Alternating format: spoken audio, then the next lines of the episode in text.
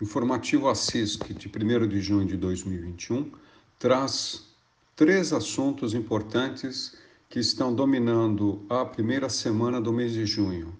Primeiro é a notícia do, da estatística do IBGE que o produto interno bruto cresceu 1,2% no primeiro trimestre de 2021, quando comparado ao quarto trimestre de 2020. O crescimento também ocorreu quando comparado com o primeiro trimestre de 2020, na ordem de 1%. A segunda notícia é, refere-se ao Cadastro Geral de Empregos de Empregados e Desempregados, CAGED, publicados na semana passada e que aponta a expansão do emprego formal no país e também na cidade de São Carlos.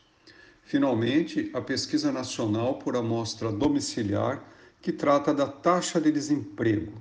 Portanto, três notícias que precisam ser explicadas.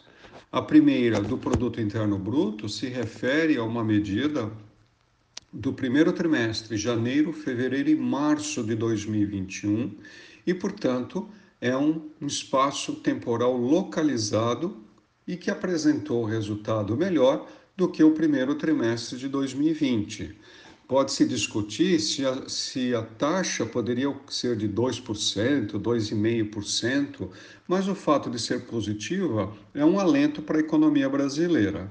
A gente aí destaca a agropecuária, que cresceu na comparação com o primeiro trimestre do ano passado em 5,2%, a indústria 3%, a, o consumo do governo caiu quase 5%, o consumo das famílias caiu também 1,7% e o setor de serviços menos 0,8%. Então, os dois segmentos positivos foram a agropecuária e a indústria.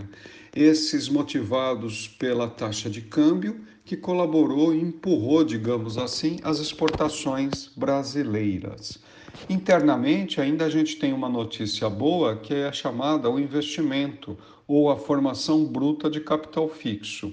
Quanto maior a formação bruta de capital fixo, maior também a capacidade da economia de empregar trabalhador por unidade de capital.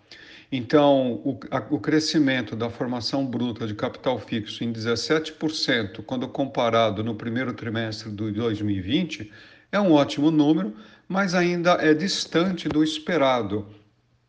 A economia brasileira requer uma taxa de investimento de pelo menos 20, 21% para dar um impulso melhor na condição econômica. Enfim, sobre o produto interno bruto, é esse é o apanhado e a gente fica um pouco mais otimista.